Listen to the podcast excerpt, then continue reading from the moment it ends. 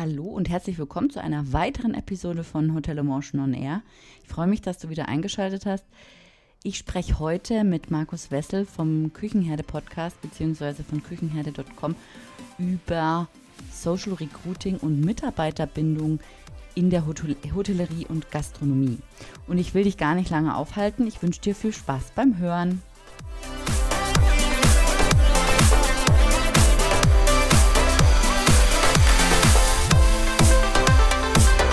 Hörst Hotel Emotion on Air, den Podcast über digitales Hotelmanagement.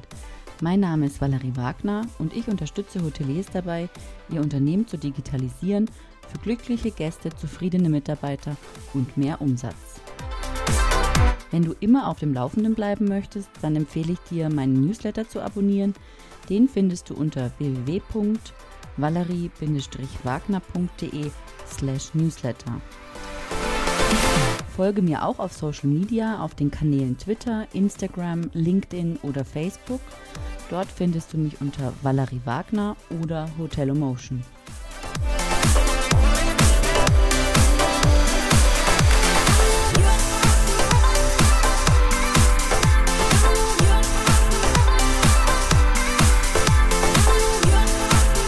Ja, herzlich willkommen, Markus. Schön, dass du da bist. Erzähl mal, wer bist du und was machst du? Ja, hallo, liebe Valerie. Ich freue mich mega, dass äh, du mich zu deinem Podcast eingeladen hast. Und wir haben ja, glaube ich, auch noch nicht so lange Kontakt. Also es kam ja relativ, ähm, ja, relativ kurzfristig, muss ich sagen. Ich freue mich auf jeden Fall mega darüber, dass ich jetzt hier dabei sein darf. Und vor allem darüber, dass wir den Kontakt hergestellt haben, weil das, glaube ich, ist nochmal richtig mega, wenn wir uns öfter mal so austauschen. Ja, ähm, stimmt. Ja, also erstmal zu mir, mein Name ist Markus Wessel, ich bin ähm, Gastronom mit Leib und Seele. Ich bin seit, oh, ich bin jetzt 36 Jahre alt und ich muss sagen, ich bin seit 30 Jahren, glaube ich, in der Gastronomie tätig.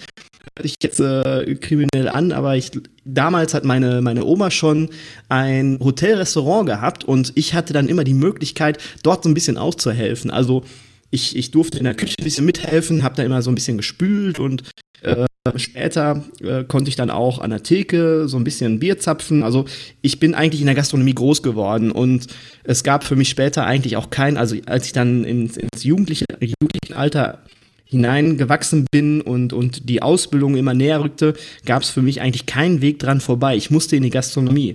Und dann habe ich mich für eine klassische, klassische Kochausbildung äh, entschieden. Ui, ein, ein Gott in Weiß ähm, ja, das ist, ähm, man, nennt, man nennt sie ja immer die, die Halbgötter in Weiß. Genau, genau. Und ja, man kann es sagen, aber ich glaube, den Namen haben sie sich selber gegeben, die Halbgötter in Weiß. Und da ist ja dann immer, das sagen ja dann immer die, die ähm, Service-Leute und die, die äh, Köche, die haben ja dann nicht so, oder oftmals, damals war es auf jeden Fall so, dass die nicht so einen super Draht zueinander gehabt haben. Und dann haben die Service- Leute, die Köche immer mit Halbgötter in Weiß, ja, nicht, nicht beschimpft, aber tituliert. Das war, äh, habe ich von früher noch so, so in Erinnerung. Ich aber auch. wir sind keine Halbgötter, wir sind, wir machen einfach nur leckeres Essen. Ja, genau. Lass das nicht die großen Köche hören. aber ich wollte dich nicht unterbrechen. Nein, kein Problem. Aber ähm, dieses Halbgötter in Weiß, das ist auch noch äh, ziemlich stark in Erinnerung geblieben. Ich habe auf jeden Fall nach meiner Ausbildung, als ich dann ungefähr, ich glaube, ich war 20, habe ich ähm, zwei, drei Jahre als Koch gearbeitet auch und habe ein bisschen Erfahrung gesammelt und habe mich aber dann entschieden, an der Hotelfachschule Vihoga in Dortmund einen ähm, Betriebs, meinen Betriebswirt nachzuholen. Und ich habe dann vier Semester dort studiert in Vollzeit und das war auch eine mega coole Erfahrung und ich bin mega dankbar und glücklich darüber, dass ich das damals machen konnte und habe nach der Vihoga, das war dann 2010, glaube ich, habe ich dann fünf Jahre, fünf, sechs Jahre als Küchen- und Betriebsleiter gearbeitet und habe dann dort ähm, ja richtige Führungserfahrung sammeln können. Und das war auch eine, eine mega coole Erfahrung. Und eigentlich hat so mein ganzer, der ganze Weg, also alles, wie es sich heute entwickelt hat, hat damals so angefangen. Und später habe ich dann als ähm, Regionalleiter im, im Care Catering gearbeitet und jetzt zuletzt, bevor ich mich selbstständig gemacht habe, habe ich als Bereichsleiter gearbeitet und habe äh, für einen großen Care Caterer gearbeitet und habe dort ähm, 60 Betriebe verantwortet und habe dort auch halt mich viel um Recruiting-Konzepte, um Neuimplementierung von Softwarelösungen und so weiter gekümmert und das war so meine letzte Aufgabe und irgendwann kam dann für mich die Frage, warum tust du das, was du tust? Irgendwann hat mir die Frage gestellt, warum tust du das, was du tust? Und ähm, ich konnte das für mich damals leider nicht mehr so eindeutig beantworten. Es kamen dann für mich Antworten wie ähm, ja, Geld, Sicherheit, äh, Karriere. Aber das waren ja dann alles Punkte, die man nicht irgendwo an erster Stelle haben sollte. Und das war dann der Punkt für mich, wo ich für mich entschlossen habe, zu kündigen und mich selbstständig zu machen. Und jetzt bin ich selbstständig und habe äh, die Küchenherde gegründet und jetzt bin ich von Tag zu Tag, sieben Tage die Woche, mega glücklich mit dem, was ich tue und verfolge zu 100 Prozent mein Warum. Genau. Schön. Super. Und was, macht, was machst du mit Küchenherde?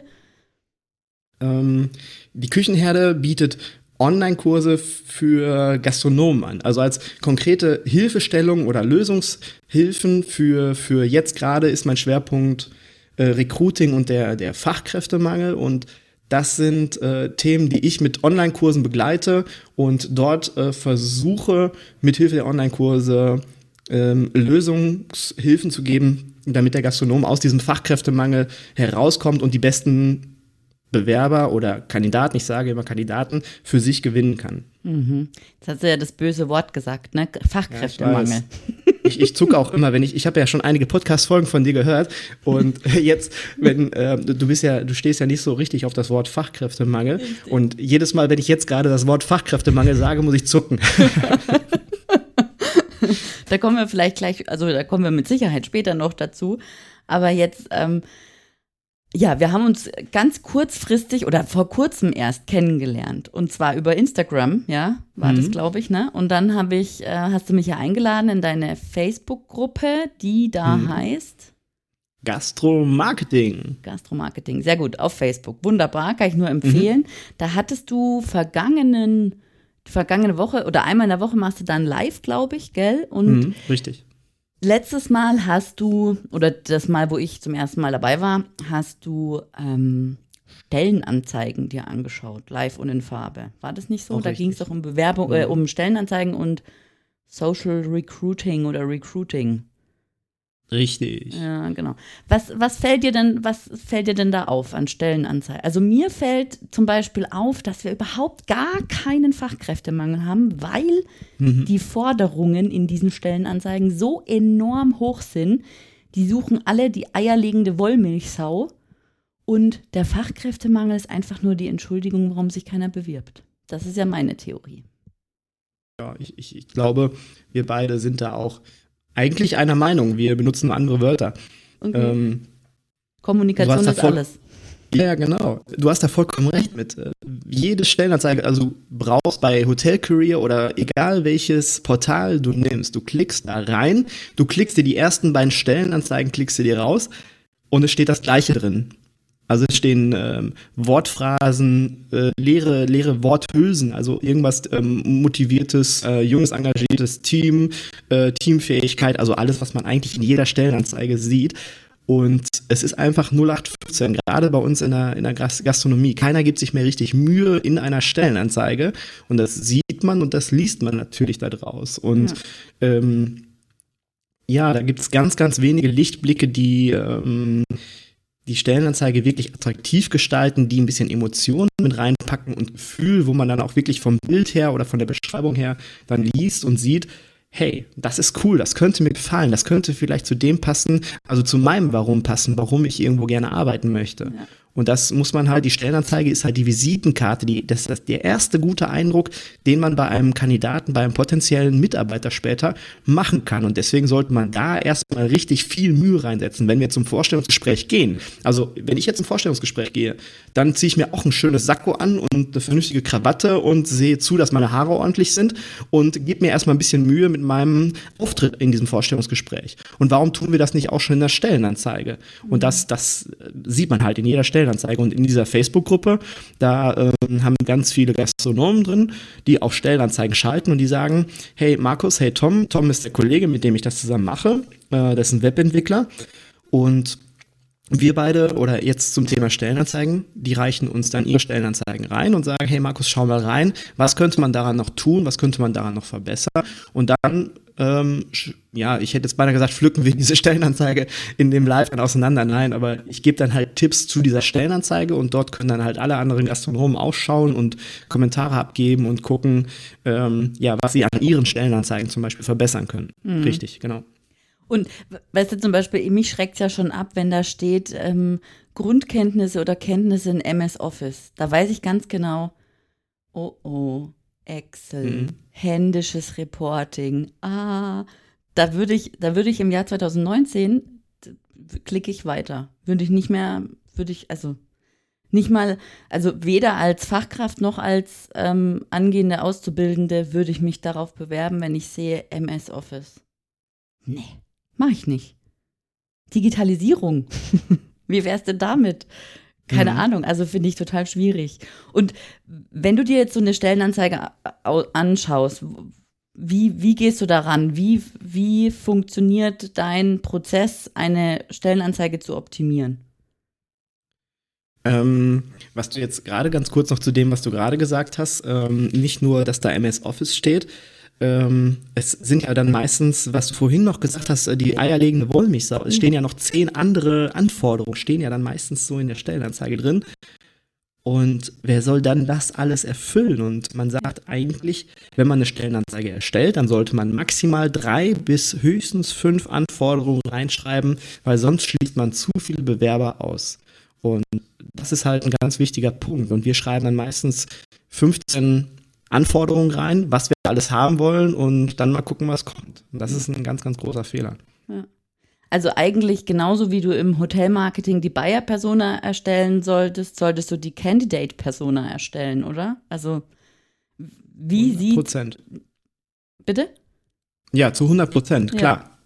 Also wie sieht die aus? Was macht die? Was macht die? Wie lang? Wie viel Erfahrung hat die schon? Oder ist die Anfänger? Ist die keine Ahnung, Welt gereist oder durch die Welt gereist, mhm. spricht die 100 Sprachen oder nur eine und so weiter und so fort, oder? Also genau nach diesem Schema, das kann man noch eins zu eins eigentlich umsetzen, weil es ist ja im Prinzip nichts anderes. Also du suchst deinen Wunschmitarbeiter. Ganz genau. Und das, das ist jetzt auch so ein ähm, Punkt.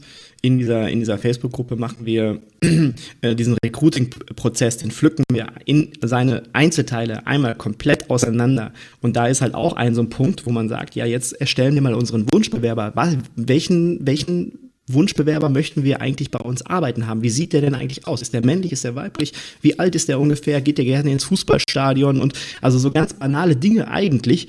Aber später ist man dann, wenn man dieses Persona-Modell entwickelt hat, ist man dann sehr empathisch für den, den passenden Wunschkandidaten oder Kandidatin und weiß dann nicht nur, wen spreche ich an, was für Anforderungen schreibe ich in meine Stellenanzeige hinein, sondern auch, wo wo bewerbe ich oder wo ähm, bewerbe ich meine Stellenanzeige? Wo schalte ich die überhaupt? Auf welchem Kanal? Macht jetzt Facebook Sinn? Macht Instagram Sinn? Oder macht äh, LinkedIn Sinn?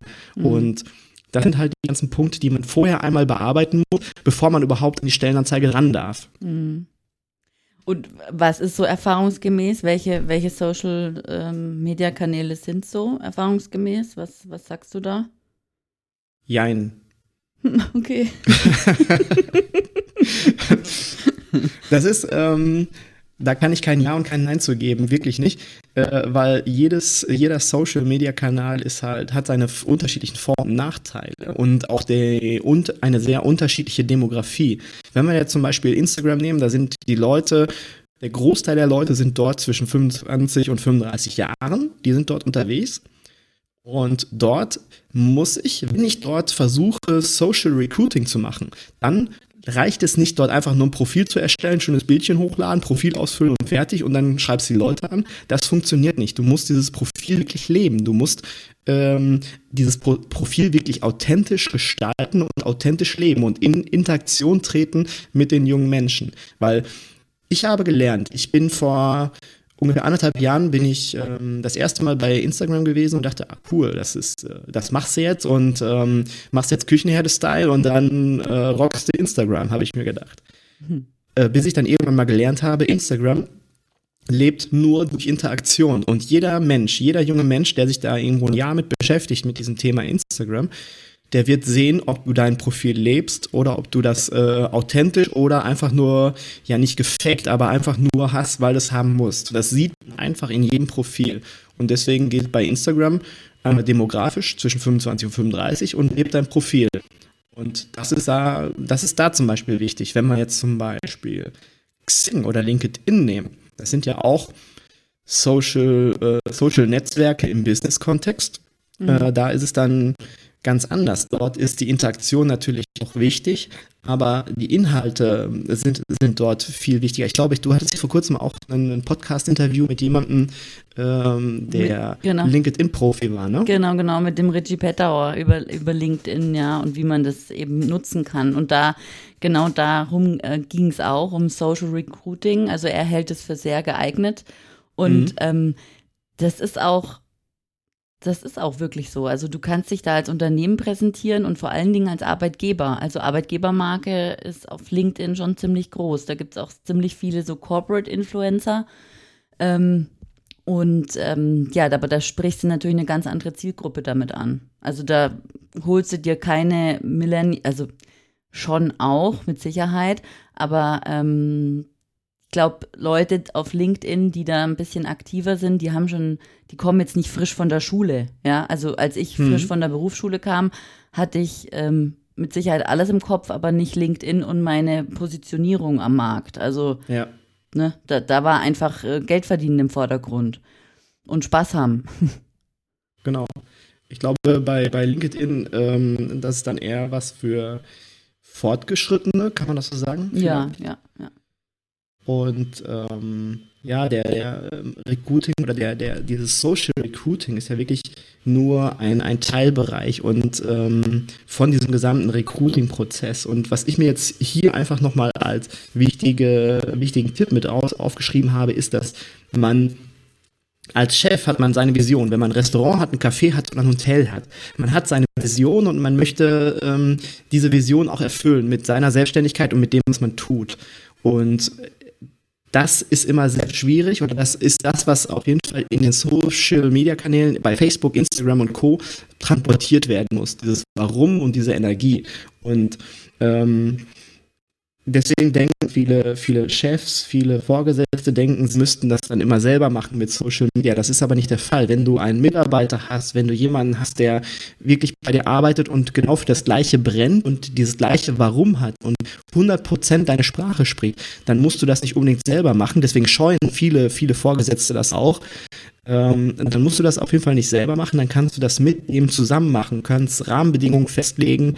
Wichtig ist halt nur, dass gleiche Sprache gesprochen wird, das gleiche Warum verfolgt wird und dann ist es halt auch möglich, sowas outzusourcen an seinen Mitarbeiter zum Beispiel. Gut, aber dann, also ich würde schon sagen, wenn ich jetzt ein Hotel bin und ich habe äh, eine Social Media Abteilung beziehungsweise eine HR Abteilung und gebe den Auftrag, hm. okay, wir möchten jetzt auf LinkedIn oder ich möchte, dass mein Hotel auf LinkedIn präsent ist, dann wird dann natürlich eine Strategie erstellt. Klar, das wird hm. irgendwie schriftlich festgehalten. Ähm, die Ideen von den Mitarbeitern sollten aber auch äh, einen Platz finden natürlich.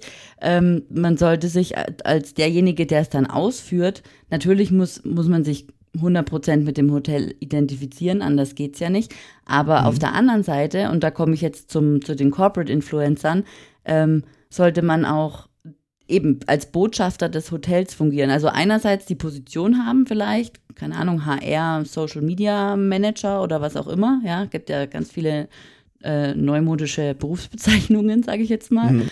Und ähm, sollte das dann nach außen tragen, klar, mit der Strategie, die dahinter steckt, aber gleichzeitig kann man ja auch mit dem privaten Account oder Profil auf LinkedIn zum Beispiel, auf Xing glaube ich einfach weniger, ähm, bleiben wir mal bei LinkedIn, kann man da eigentlich ähm, das auch nochmal unterstreichen sozusagen und verstärken die Wirkung, oder? Was hältst du von Corporate Influencern?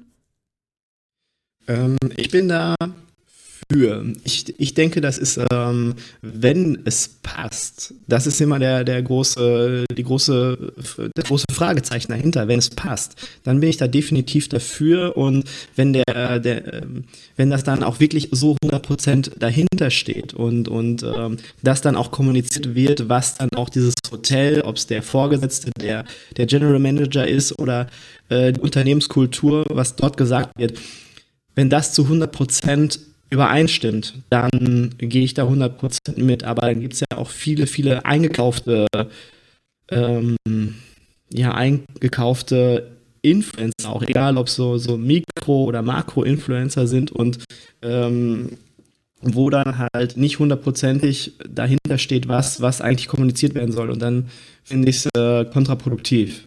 Ja, klar.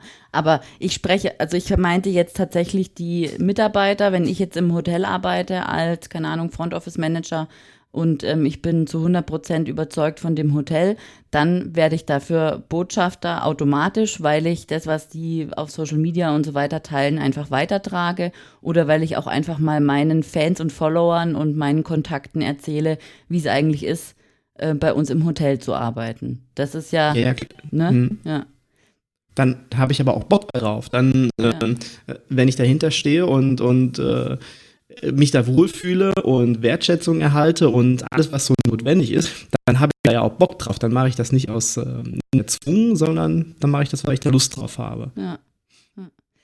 So, jetzt lass uns mal zum Unwort kommen. Fachkräftemangel. Mhm. Was verstehst denn du unter Fachkräftemangel? Ich habe ja meinen Teil schon gesagt. ich halte mich jetzt auch zurück. Ja, hm, ich glaube, wir haben einen akuten Fachkräftemangel, einen Fach- und Arbeitskräftemangel. Ich bin aber auch der Meinung, dass wir in den letzten Jahren etwas gewinnt haben, dass wir äh, verschlafen haben und äh, nicht früh genug aktiv geworden sind, um etwas dagegen zu tun. Ich bin der Meinung, wir müssen erstmal vor unserer eigenen Haustür kehren, im Innen alles in Ordnung bringen, damit die Mitarbeiter, die bei uns arbeiten, gerne bei uns arbeiten und das auch so nach außen tragen. Dann haben wir, glaube ich, auch weniger Fachkräftemangel, weil mehr Leute, die draußen sind, die einen Job suchen, die vielleicht jetzt gerade nicht in der Beschäftigung sind, die dann mehr Bock haben, wieder bei uns in einer, einer Hotellerie oder Gastronomie zu arbeiten. Und jetzt im Moment, wenn du draußen jemanden fragst, ja, und was wäre für dich so ähm, eine Alternative? Wo hättest du Lust zu arbeiten? Wäre die Gastronomie was für dich? Dann sagen die meisten, ja, nee, Arbeitszeiten, dafür wird doch kein Geld und das Arbeitsklima ist immer nicht so, nicht so dolle. Und das hörst du ja draußen. Und das ist ja das, das resultiert ja einfach nur aus den letzten Jahren ähm, dass wir nie mit so einem tollen Betriebsklima ge äh, geglänzt haben. Und das, denke ich, sollten wir erstmal wieder heile machen, vernünftig machen, damit dann die Leute von außen auch wieder reinkommen. Weil jetzt gerade im Moment, glaube ich auch, haben wir eine mega, mega Chance, eine große Chance, weil Digitalisierung, Automatisierung, alles, was jetzt so gerade auf uns einwirkt in der Gastronomie, wirkt ja nicht nur auf uns aus, sich nicht nur auf uns aus, sondern auch auf ganz viele andere Branchen. Und dort, wenn man jetzt Rewe nimmt oder die, die ähm, S-Bahn-Fahrer, U-Bahn-Fahrer, das läuft ja alles automatisiert. Der Kassierprozess oder der U-Bahn, die fährt auch bald äh, von alleine, das Taxi fährt bald von alleine und das sind ja Menschen, die von diesem Arbeitsmarkt oder von ähm, mehr ihre Beschäftigung verlieren werden und dann nicht mehr auf dem, äh, dann auf dem Arbeitsmarkt verfügbar sind.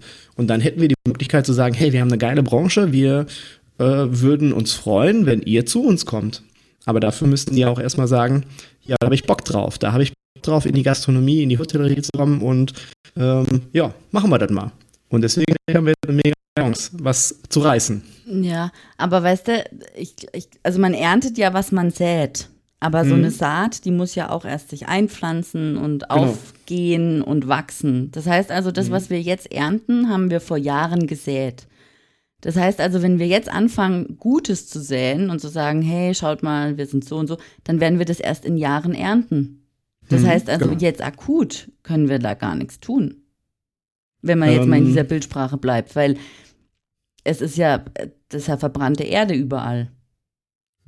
Genauso. Ich glaube, dass jetzt gerade im Moment Maßnahmen, die wir jetzt tun gegen den Fachkräftemangel, jetzt sofort sich noch nicht auswirken werden. Ich glaube genauso, wie du das sagst, das wird erst in fünf Jahren, sechs, sieben Jahren, acht Jahren frucht, fruchten und dann werden Menschen wieder zu uns stoßen oder werden ihre Ausbildung nicht abbrechen oder werden nicht von der Gastronomie in eine andere Branche wechseln.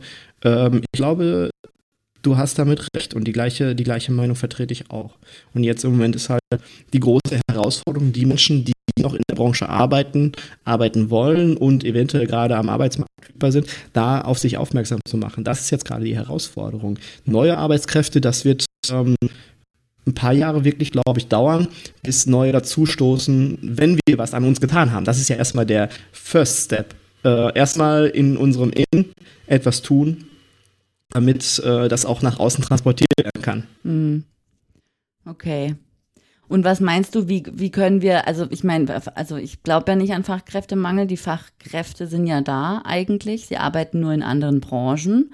Ähm, wie sieht denn Mitarbeiterbindung aus in heutiger Zeit? Also ich meine, andere schaffen das ja auch in einer gewissen Art und Weise. Und es ist ja nicht ja. immer das Geld. Also bei ähm, mir zum Beispiel war es die Arbeitszeit. Ganz klarer Fall. Ich habe am Schluss habe ich sechs Tage Woche, 16 Stunden am Tag gearbeitet. Übertrieben. Also es waren vielleicht nur zwölf, aber ist auch schon genug. ja. Ja, da sind, glaube ich, viele Faktoren, die für den einen dafür oder dagegen sprechen und äh, die sich dann halt darauf auswirken. Aber wegen dem Fachkräftemangel, wenn wir uns jetzt mal den, den ähm, die Ausbildungsfrequenz anschauen innerhalb der letzten zehn Jahren aus Leuten, die eine Ausbildung machen, egal als ob als Hofer, Refer oder als Koch, die äh, müssen erstmal eine Ausbildung machen und dann sind sie dann halt Geselle und ähm, eine Fachkraft. Und wir haben vor zehn Jahren, zehn, elf Jahren hatten wir, glaube ich, noch 107.000 Azubis durchgängig in der Ausbildung und jetzt mittlerweile sind es nur noch irgendwie um die 50, 52.000, zehn, elf Jahre danach. Und das bedeutet ja eigentlich zu 100 Prozent, dass diese Entwicklung weniger Azubis gleich weniger Fachkräfte. Deswegen kann man da, glaube ich, ganz eindeutig Fachkräftemangel zu sagen, auch wenn wir den selbst zu verursachen, mhm. äh, selbst verursacht haben. Ähm, was du aber gerade gesagt hattest, glaube ich, dass es äh, sehr viele individuelle Punkte gibt, weswegen jemand die Ausbildung nicht weiterführt oder die Ausbildung, äh, ja, die Ausbildung abbricht oder später die Branche wechselt, ob es jetzt die Kohle ist oder ob es ähm, die, die Arbeitszeiten sind oder Familie, da gibt es ja ganz viele Punkte, die nicht für unsere Branche sprechen. Mhm. Und ähm, ist bei uns in der Gastronomie ganz, ganz wichtig, dass man ähm, so ein bisschen, ja, nicht nur so ein bisschen, man muss eigentlich brennen für das, was man tut und brennen für Gastronomie und es gerne machen, dass man gerne Gäste bedient, egal ob man da in der Küche steht oder vorne im Service.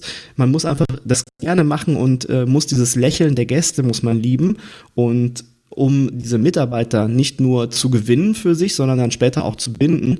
Ähm, da geht es bei mir ab dem Arbeitsvertrag los. Also die Mitarbeiterbindung geht bei mir ab dem Arbeitsvertrag los. Ich müsste mir eigentlich schon, wenn ich den Arbeitsvertrag ausstelle, nicht einfach nur per Post schicken und äh, unterschreibe und schicke zurück, sondern ein kleines ähm, kleine, kleine Aufmerksamkeit wie eine Packung Merci, hey, schön, dass du da bist, wir freuen uns auf dich. Ähm, dann ist dein erster Arbeitstag oder eine kleine, einen kleinen Blumenstrauß oder sowas mit.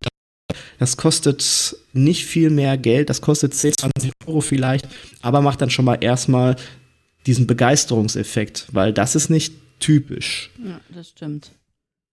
Und ähm, da geht es dann schon los. Dann ist der erste Arbeitstag, dann äh, beginnt ja sozusagen dieses Onboarding und das ist auch wieder der, der erste Eindruck, der dann tatsächlich vom Betrieb äh, gewonnen wird. Und ich sehe das immer so, Onboarding hört sich ja auch so ein bisschen an wie Boarding beim Flugzeug.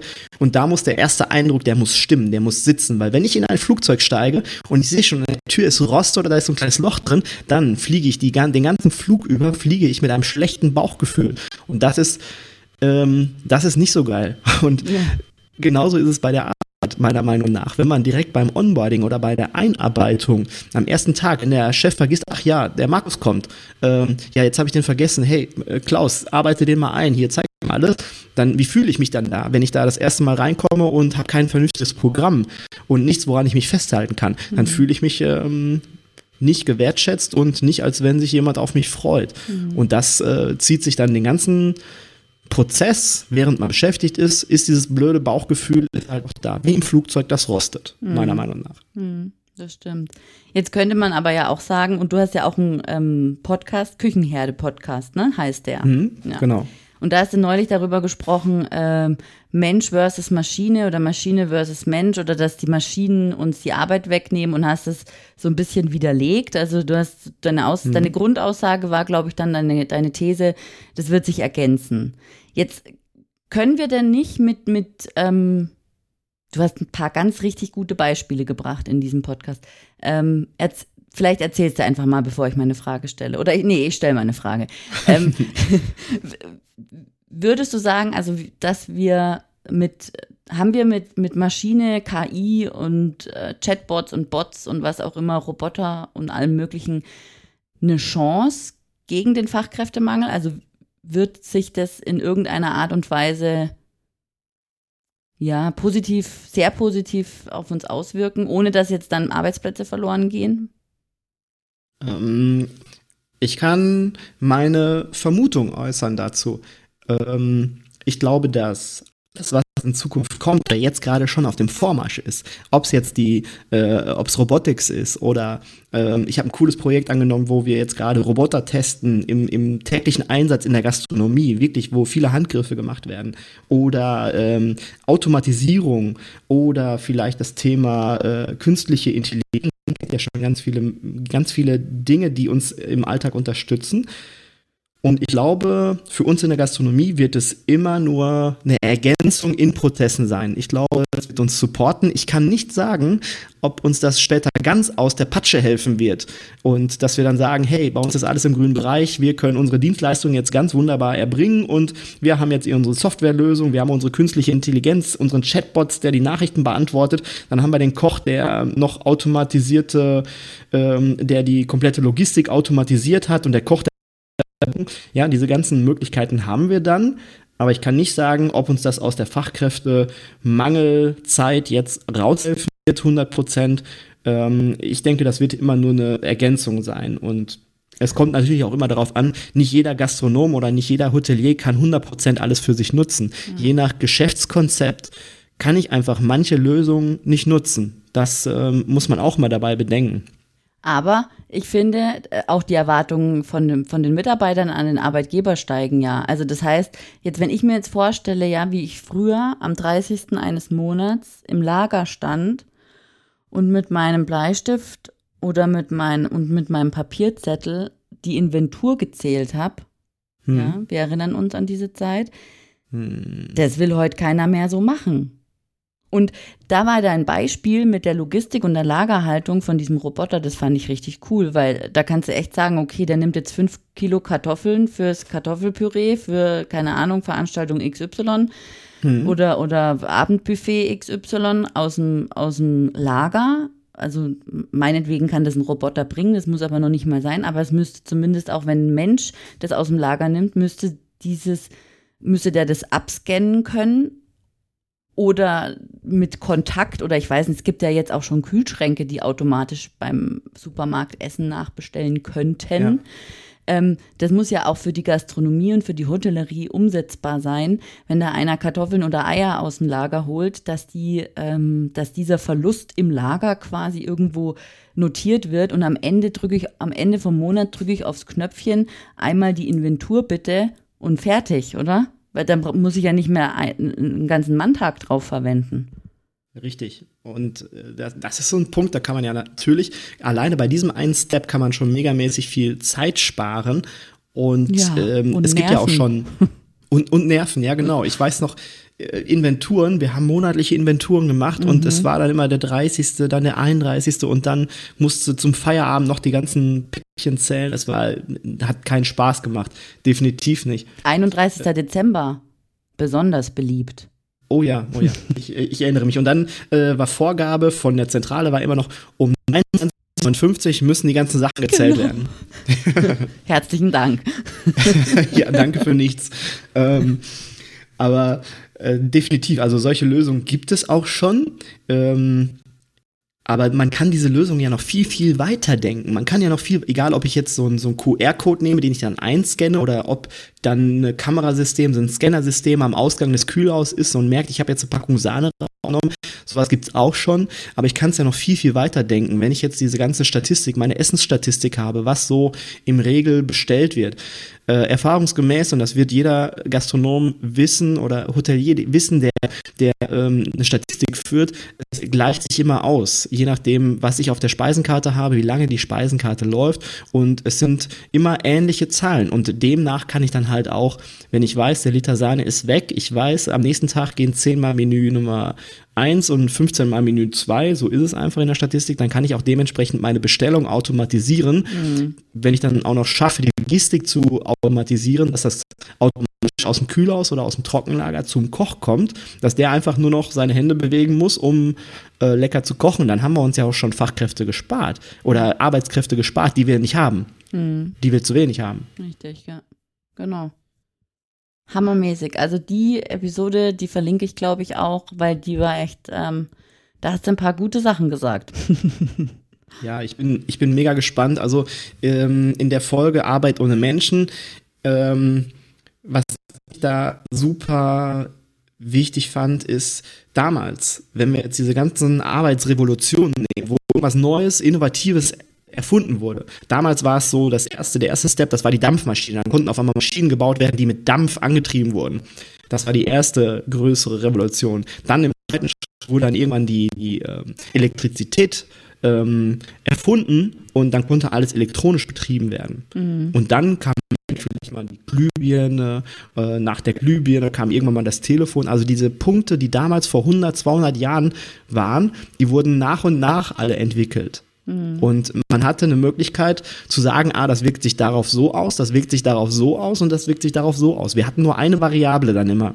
Und jetzt im Moment ist es so, es ist alles so schnelllebig, mhm. ähm, es sind so viele Variablen jetzt auf einmal im Spiel, dass man ganz schwer nur sagen kann, wie sieht es in zehn Jahren aus, weil diese ganzen Variablen wirken ja auch wieder auf, auf sich gegenseitig. Und das ist halt das mega Interessante, dass ähm, ja, wir so gespannt sein können, wie es in zehn Jahren aussieht und dass wir uns einfach nur in Erinnerung rufen müssen oder ganz wichtig oben auf die Stirn schreiben, ich setze mich mit dem Thema auseinander und ähm, ich komme aus mir raus und mache auch etwas oder ich, ich äh, beschäftige mich damit und bin Teil dieser Veränderung. Das mhm. ist ganz, ganz wichtig. Das finde ich auch wichtig, ja, Teil der Veränderung und nicht eben nicht hinterherlaufen, sondern am, am besten vorauslaufen.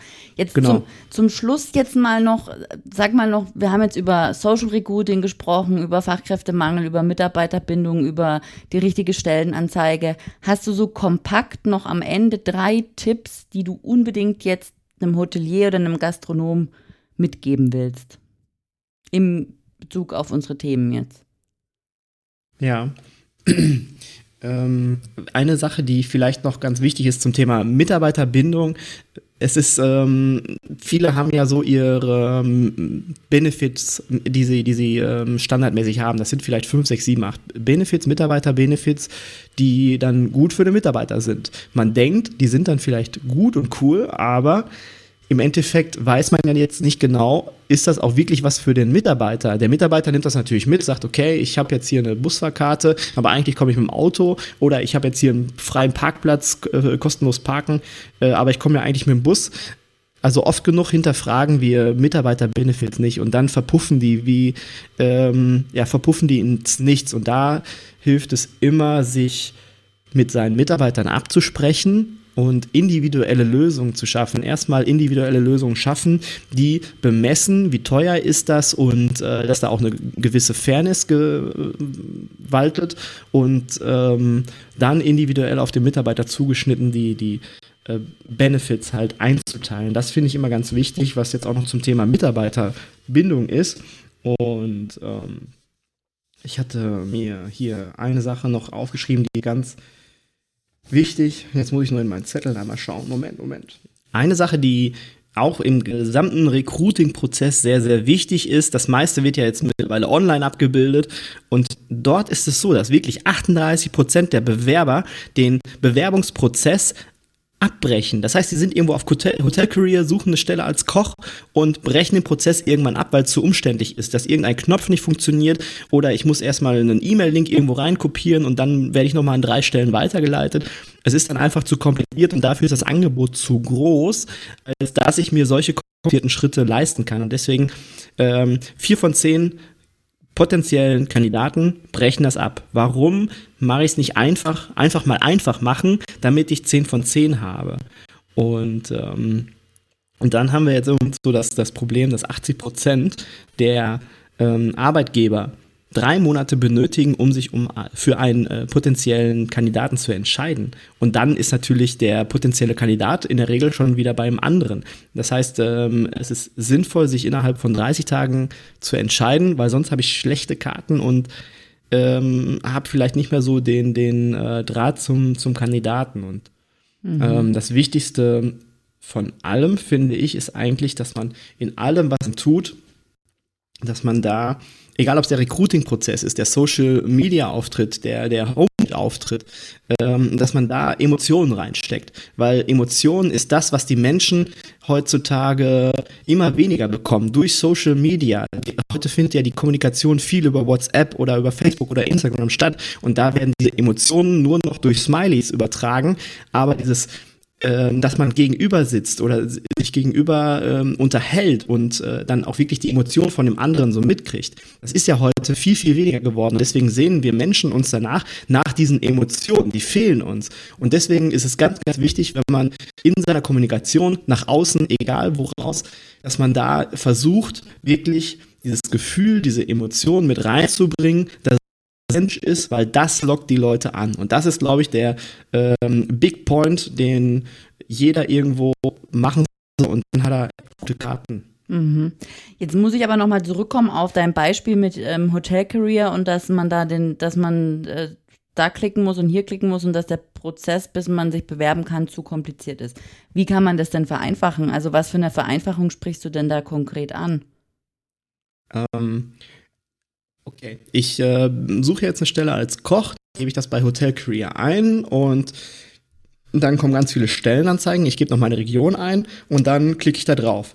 Ähm, dann lassen wir jetzt mal die Qualität der Stellenanzeige lassen wir mal außen vor. Es gibt ja gute und schlechte. Und unten kommt dann ähm, bei einigen habe ich dann die Option, mich zwischen zehn unterschiedlichen Dingen zu äh, entscheiden. Dann sind dort äh, fünf unterschiedliche Links, ein Knopf und eine E-Mail-Adresse. Und oben drüber steht irgendwie, schick uns doch die Bewerbung. Und dann weiß ich erstmal nicht, wohin schicke ich denn jetzt die Bewerbung? Die Links, die du mir da hingeschrieben hast, oder der Knopf oder die mhm. E-Mail-Adresse, die da steht? Mhm. Oder gehe ich jetzt erstmal auf deine Homepage? Was mache ich da? Da muss, da darf wirklich nur eine ganz klare und unmissverständliche Call to Action sein mhm. für den Kandidaten. Das ist erstmal der erste Punkt. Wenn ich jetzt zum Beispiel über ein Portal wie Hotel Career gehe, dann werde ich in der Regel entweder zu einer E-Mail weitergeleitet, dass ich eine E-Mail schreibe, oder ich werde weitergeleitet über ein, äh, zu einem Formular, wo ich ein paar Sachen ausfülle. Mhm. Manchmal muss ich dann ja auch äh, Bewerbungsunterlagen hochladen und da geht es dann wieder weiter. Wenn ich sage, ich will die eierlegende Wollmilchsau, ich will jetzt deinen Lebenslauf haben, ich will jetzt deine letzten fünf Arbeitszeugnisse haben, ich äh, will in diesem Formular noch wissen, wann du geboren bist und äh, dann wann will ich Mama trotzdem. geboren bist, ist vor allen ja, ja, Dingen oder was du genau, arbeiten. ich, ja, ich habe, äh, ist schon ein paar Jahre her, aber ich habe da mal echt Ewigkeiten lange vor so einem Formular gesessen. Ich dachte, Leute, das kann doch nicht sein. Warum macht ihr denn sowas? Ja. Und äh, da sollte man es auch einfach halten. Da sollte man es wirklich einfach halten, dass der am besten, am besten wirklich so, dass der Kandidat, wenn der gerade in der U-Bahn sitzt, nur mit seinem Handy beschäftigt ist und gerade auf Stellenanzeige, äh, Stellenanzeigensuche ist, ähm, dass der dann schon die Möglichkeit hat, ohne Bewerbungsunterlagen, ohne Lebenslauf, dass er dann schon die Möglichkeit hat, Kontakt zu dir aufzunehmen und sagen, hey, ich habe Interesse. Weil wenn der Kontakt erstmal da ist, dann kannst du im Nachhinein auch sagen, hey, hast du noch die Möglichkeit, mir deinen Lebenslauf zu schicken? Aber mhm. erstmal, der erste Schritt muss erstmal super einfach sein. Und das ist äh, ganz, ganz wichtig. Ja, aber jetzt, da gab es ja mal auch vor, ich, das ist auch schon eine Weile her, so ähm, kein, keine, keine Anschreiben mehr irgendwie, kein Anschreiben mehr schicken. Mhm. Dafür ja. halt den Lebenslauf. Jetzt, da bin ich, da bin ich auch ein bisschen zwiegespalten, muss ich sagen. Weil wenn ich mir jetzt überlege, ich sitze in einer HR-Abteilung von einem Hotel und mhm. ich krieg, äh, keine Ahnung, äh, vielleicht sogar noch in der Zentrale, also ich krieg alle keine Ahnung, alle alle Bewerbungen für die Hotels in, in Norddeutschland, ja, und es sind 20 und es ist so einfach, Kontakt aufzunehmen. Da bin ich ja vielleicht nur noch am ähm, evaluieren, ob ich jetzt von dem einen Lebenslauf haben will oder nicht, ob ich von dem ein mhm. Anschreiben will, haben will oder nicht. Dann überlege ich mir, okay, ein Lebenslauf. Da ist ein Bild, da ist hoffentlich ein Bild drauf und die unterschiedlichen Stationen, da steht alles Mögliche drin, ob er einen Führerschein hat, welche Qualifikation er sonst noch hat, welche Ausbildung, wie viele Sprachen er oder sie spricht und so weiter und so fort. Okay, gut. Aber ich kann mir von diesem Menschen anhand von diesem Papier kann ich mir kein Bild machen. Was ich gerne hätte, stelle mir vor, ich sitze in einer HR-Abteilung, bin zuständig für 20 Hotels in ganz Norddeutschland. Ich möchte angeschrieben werden und in einem Brief, also wie in einem Brief, es kann auch eine E-Mail sein, selbstverständlich, oder eine PDF oder was auch immer, ja, oder eine WhatsApp-Nachricht meinetwegen. Aber da möchte ich raushören, warum der sich interessiert. Also ich meine, ich habe ja schon auch Ansprüche an meine Kandidaten, je natürlich je nach Stelle eine andere, aber ähm, wenn ich mir jetzt vorstelle, es ist so einfach und mit Knopfdruck, dann fallen mir in Zeiten von Digitalisierung irgendwelche Bots ein, irgendwelche Trolle, mhm. irgendwelche sonstigen Geschichten. Wie ist da deine Meinung dazu? Also ich meine, die, die arme HR-Abteilung. Hm, die wird sich, die wird sich, glaube ich, bedanken. Und äh, ich glaube, die ist schon mega dankbar, dass dieser, dieser Anschreiben gedönst, dass das immer weniger wird, weil ähm, das liest man ja so eigentlich in der Gänze gar nicht mehr so richtig. Ähm, aber, aber, wenn du nur noch ein Anschreiben bekommst und sonst erstmal nichts, der erste Kontakt mhm. ist ein Anschreiben oder eine E-Mail. Ja. Dann, dann ist es doch viel easier. Ja, das ist schon richtig, aber es gibt doch mal äh, eine ganz andere Möglichkeit, was man auch machen könnte. Mhm. Wenn man erstmal sagt, in meiner, ich habe eine guten, wir gehen mal davon aus, ich habe eine gute Stellenanzeige, ich kommuniziere das nach außen, meine Unternehmenskultur, das, was ich äh, aussagen möchte, unter, ähm, das, das kommuniziere ich nach außen. Das heißt, die ganzen Leute, die sich bei mir bewerben, die haben das gelesen, haben das verstanden und können das mit ihrem das, was die möchten, können die das äh, abgleichen. Und dann schicken die mir eine Bewerbung. Gehen wir mal davon aus, der, der Koch, der nachhaltig arbeiten kann, der möchte sich bei mir bewerben und es gehen bei mir insgesamt 100 Bewerbungen ein oder 100 Anfragen, 100 Jobanfragen. Und äh, dann, wie du gerade schon richtig sagst, dann kriegt wahrscheinlich die HR-Abteilung eine Krise, weil die jetzt erstmal 100 Leute bearbeiten muss und 100 Leute eine E-Mail schreiben muss, hey, schick doch mal einen Lebenslauf. Das wäre eine Katastrophe. Damit würde man es wahrscheinlich nicht besser machen. Da wäre es dann clever, dass man diese, diese ganze Automatisierung nutzt und sagt, okay, diese 100, die jetzt erstmal Interesse haben. Die haben ja schon mal erstmal den ersten, die erste Interesse ähm, beurkundet, so sage ich mal. Und das heißt, ich habe 100 potenzielle Bewerber. Jetzt nehme ich meinen Chatbot. Der Chatbot schickt dann, oder E-Mail-Automatisierung gibt es ja auch, der schickt dann eine E-Mail, hey, schön, dass du dich beworben hast. Ich freue mich riesig, ähm, dass, dass du Interesse an, daran hast, bei uns zu arbeiten. Jetzt schick doch mal kurz ein kurzes Video, 60 Sekunden und schick das an uns, warum möchtest du bei uns arbeiten? Oder irgendwie drei, vier, fünf Fragen, ganz einfache Fragen, die, eventuell irgendwelche Informationen, die du auch wissen möchtest von dem Kandidaten. Und dann ist er ja erstmal im Zugzwang, dann muss er erstmal was tun. Und dann kommen wahrscheinlich 50 E-Mails zurück oder 50 Nachrichten zurück. Und dann äh, kannst du anhand der Zeit, wie lange diese Kandidaten brauchen, um dir eine Antwort zu schicken, kannst du ja schon absehen, äh, ob die wirklich Interesse haben oder nicht. Mhm. Weil dann wird wahrscheinlich äh, die Leute, die am meisten Interesse haben, die werden wahrscheinlich schon am ersten Tag oder spätestens am zweiten Tag dir eine Antwort geschickt haben mit diesen drei beantworteten Fragen oder einem kurzen Video. Und da kannst du dann halt eine, eine ähm, kannst du das so ein bisschen aussieben mhm. und gucken, wer hat wirklich tatsächlich Interesse. Und äh, so kann man sich das alles so ein bisschen vereinfachen. Die rutschen dann in so einem Trichter dann erstmal ein Stück weiter. Mhm. Und das ist dann auch nicht so viel Arbeit für die HR-Abteilung, weil man das meiste davon wirklich automatisieren kann. Mhm. Spannend, ja. Also da kommt noch viel auf die Branche zu, glaube ich. Und mhm. ähm, da muss es sich auch noch ein ganzes Stück bewegen, denke ich. Ja, also gerade was so die neuen, neuen Medien oder die neuen Tools, die auf den Markt kommen, gibt's ja die da, da, da schüttelst du manchmal mit dem Kopf und ähm, denkst dir, warum ist das nicht schon irgendwie vor den Jahren mal irgendwo aufgekommen? Also so ja. tolle Ideen, die da rauskommen, so tolle Start-up-Unternehmen, die einfach sich da das Ziel gesetzt haben, etwas einfacher zu machen, ja. einfacher anwendbar zu machen, Zeit zu sparen. Und da gibt es tolle Möglichkeiten. Man muss nur Augen und Ohren offen halten und schauen, wie man das anwenden kann für sich. Mhm.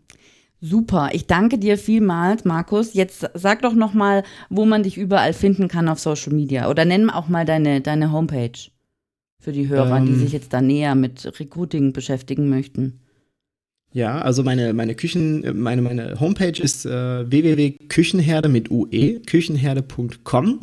Ähm, dort findet man alle Informationen zur Küchenherde, aber auch über mich und das, was ich die letzten 36 Jahre alle getrieben habe. Mhm. Und ja, auf den Social Media Kanälen, also ich glaube, es gibt äh, keine Möglichkeiten, mich dort nicht zu finden. Ich glaube, ich bin überall vertreten.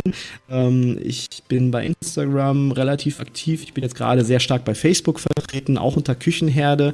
Dort ist ja die Gastro-Marketing-Gruppe äh, gerade voll im Gange und äh, sonst auch über YouTube auch gerne oder per E-Mail, mail at küchenherde.de. Also ich bin überall zu erreichen. Es auch ist schwierig. Auf Twitter. Auch auf Twitter, ja. Es ist schwieriger, mich nicht zu erreichen, okay, glaube ich. Okay. Wirklich. Gut, super. Super, Markus. Dann, ähm, ja, vielen Dank für das Gespräch und äh, bis bald mal.